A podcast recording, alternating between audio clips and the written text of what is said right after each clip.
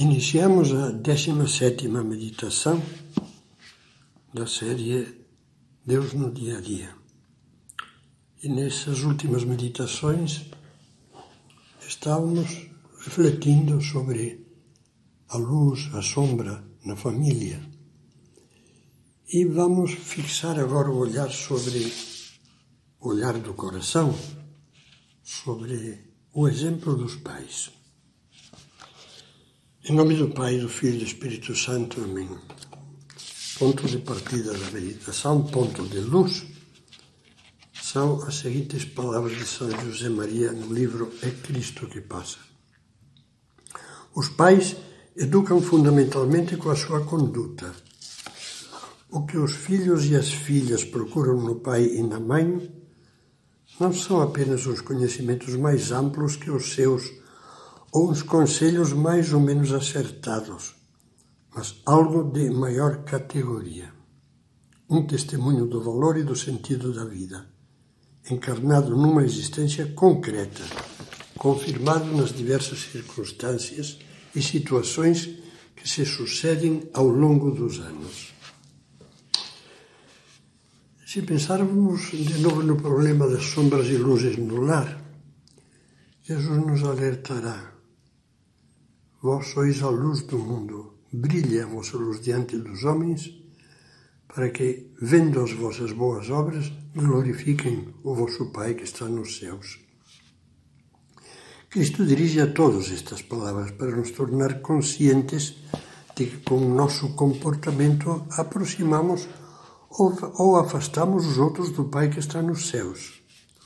Nada do que nós fazemos é neutro tudo exerce uma influência positiva ou negativa. Isso se aplica especialmente aos pais em relação aos filhos. Os pais, víamos, citávamos, melhor dizendo, no início da meditação, educam fundamentalmente com a sua conduta. Pode-se dizer muitas coisas sobre o valor do exemplo dos pais. Há alguns anos já tratei desse assunto, por exemplo, extenso, perdão, no livro A Força do Exemplo. Agora desejava apenas lembrar, focalizando o cotidiano da família, algumas qualidades imprescindíveis do exemplo para que seja realmente luz que brilha e edifica. Primeiro preciso fazer o teste, o teste da coerência. Jesus censura os fariseus porque dizem e não fazem. Vocês, vocês pais e mães, procuram praticar os conselhos que dão a seus filhos, porque se o exemplo contradiz as palavras, vocês não serão luz, serão sombra. Um mártir cristão do século II, o santo bispo Inácio de Antioquia, escrevia: É melhor calar-se e ser do que falar e não ser. É maravilhoso ensinar quando se faz o que se diz.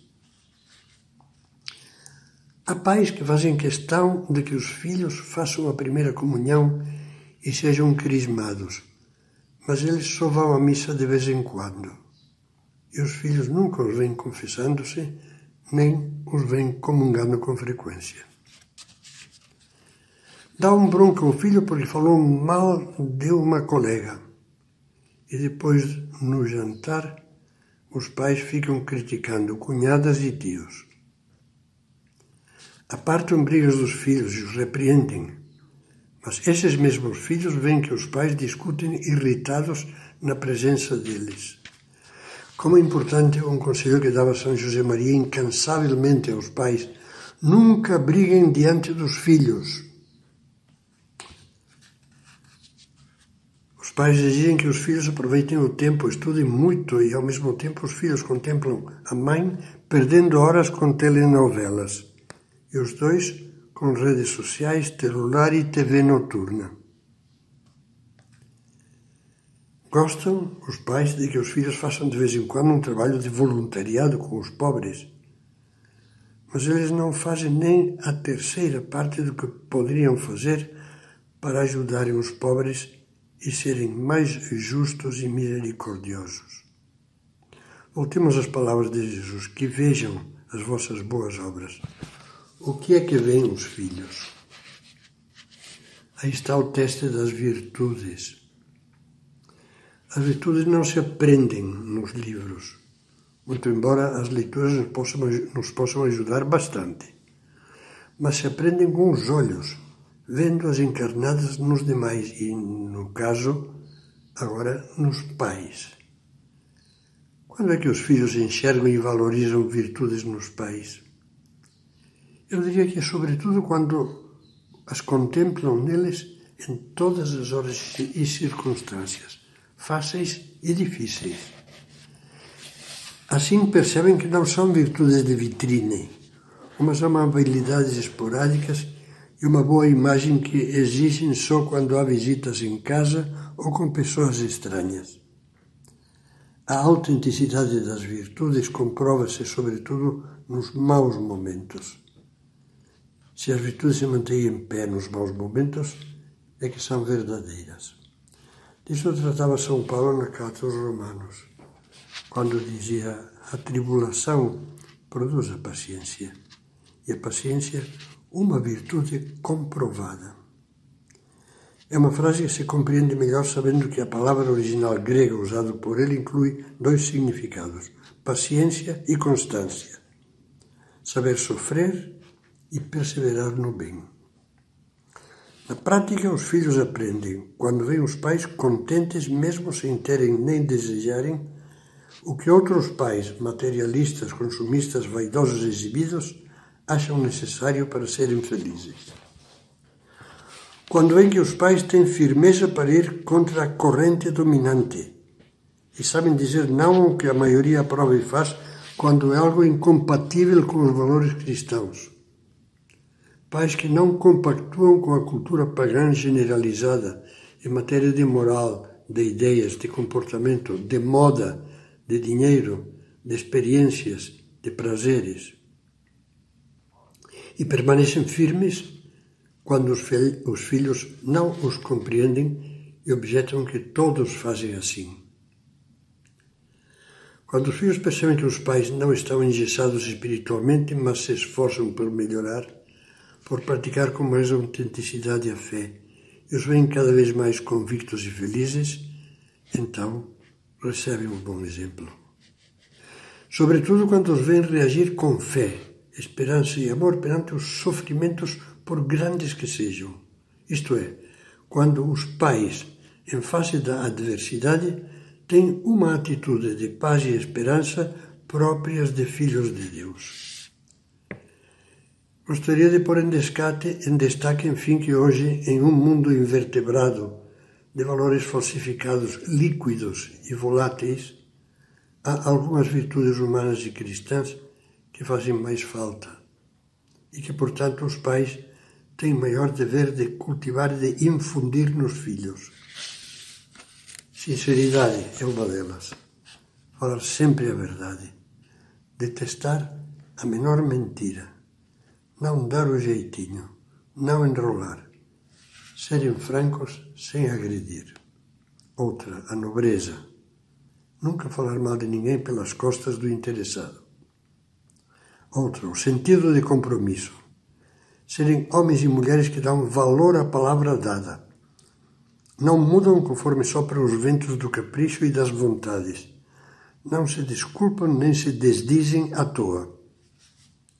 Outra, responsabilidade, adquirir o senso do dever, aprender com o exemplo dos pais que o dever e o amor têm que passar por cima do prazer, da facilidade e do capricho do momento.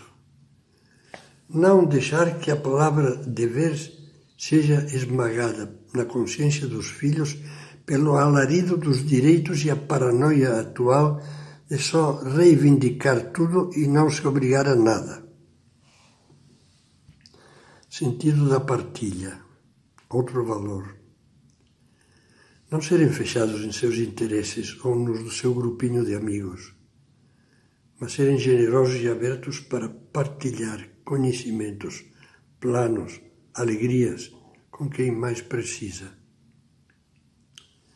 São maravilhosos os rapazes e moças que alegram doentes ou anciãos com suas visitas frequentes, com os números ou músicas que preparam para diverti-los, com a celebração do Natal que organizam para eles, ou que dedicam fins de semana a dar reforço escolar a estudantes que não têm acesso a uma boa escolaridade. Mas tudo isso tem que aprender das atitudes e das convicções dos pais. Sugestões como as que acabamos de enumerar poderiam multiplicar-se.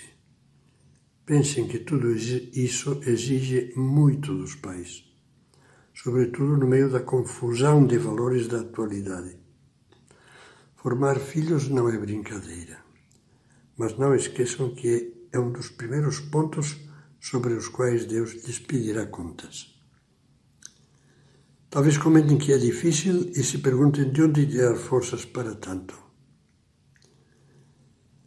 Sobre esta pergunta extensiva não só à família, mas a todos os aspectos da vida cristã, meditaremos mais adiante, mas desde já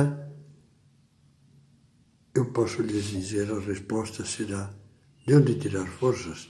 De Deus, da vida interior da vida espiritual, de não estar ocos, vazios por dentro, mas estar cheios de Deus por dentro.